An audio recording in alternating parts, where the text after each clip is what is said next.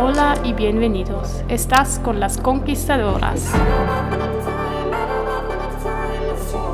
El podcast sobre mujeres que rompieron las reglas.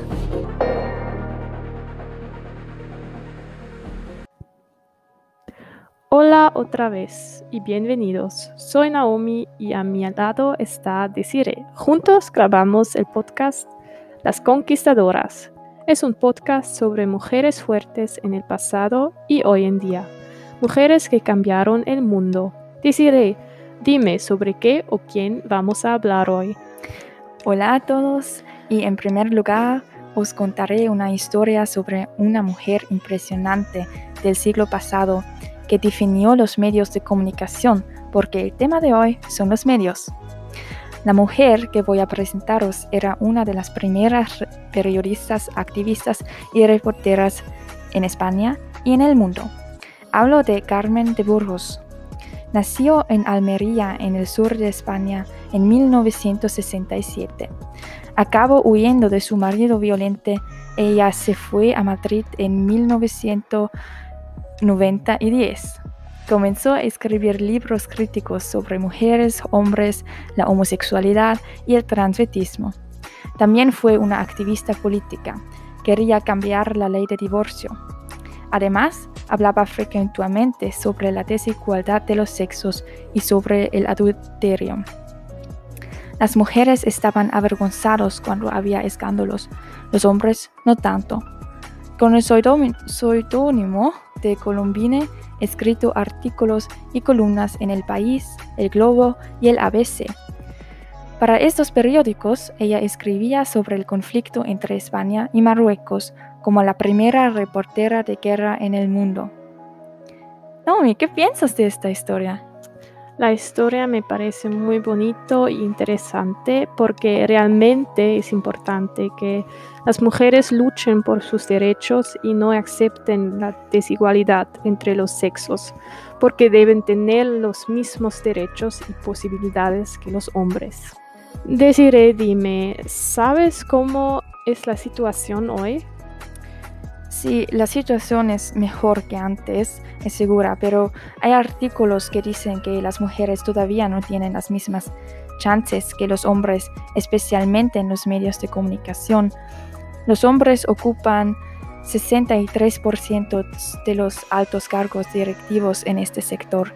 También en películas, por ejemplo, menos de una tercera parte de los personajes con líneas de diálogo son mujeres. Además, la ciberviolencia contra niñas y mujeres en el mundo digital aumentó en los últimos años. Pienso que esto es un aspecto de los medios también. El Internet y la comunicación entre la gente online refleja nuestra sociedad también. Hace unos días, una encuesta en Suiza mostró que la mitad de los jóvenes, especialmente chicas, ya han recibido imágenes o mensajes sexuales en el Internet, mensajes que no querían es una nueva forma de violencia y es muy peligroso porque los niños no tienen la edad para evaluar sus sentimientos, por ejemplo. ¿Y qué podemos hacer contra eso? Esos problemas. Sí. Pienso que necesitamos el activismo, no en la forma extrema, pero por ejemplo en las policías de las de las empresas que apoyan públicamente que mujeres aumentan en su carrera profesional en los medios públicos como el televisión o el radio, pero también en las emisoras privadas, necesitamos programas que no promueven los estereotipos de género, ni para mujeres ni para hombres. Finalmente, las escuelas y la educación en general deben sensibilizar a los niños por los peligrosos del Internet. Y sobre el activismo tengo un ejemplo para dejar más claro lo que significa exactamente. Yo mismo escucho un podcast alemán de un dúo femenino. Ganaron el premio alemán de comedia en la categoría de mejor podcaster femenina. Pero para conseguirlo tuvieron que luchar duro. Inicialmente solo existía la categoría mejor podcaster. Sin embargo, en esa categoría no se nominó, no se nominó ni una sola mujer Los dos se defendieron porque creen que es descarado que las mujeres no fueran nominadas para el premio de comedia.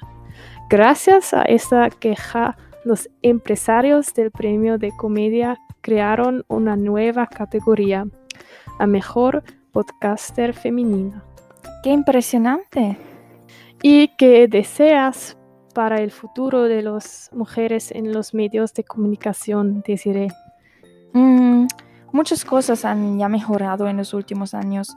El porcentaje de historias sobre mujeres ha aumentado las mujeres se encuentran mucho en las redes sociales, pero todavía hay mucho a hacer contra estos estereotipos de belleza, por ejemplo, o contra la sexualización de actores adolescentes en la industria del cinema. Necesitamos mujeres y jóvenes fuertes que dicen que no les gusta es mi deseo para el futuro que más chicas hablan sobre sus experiencias. Gracias, Desiree. Y esperamos que nuestras, nuestros deseos se realicen y que nosotros mismos tengamos muchas posibilidades para nuestro futuro laboral. Gracias para escuchar. Esperamos que lo, nuestro segundo podcast haya gustado a vosotros. Hasta la próxima vez cuando vamos a hablar sobre mujeres en las ciencias. Y feliz Navidad y próspero año nuevo.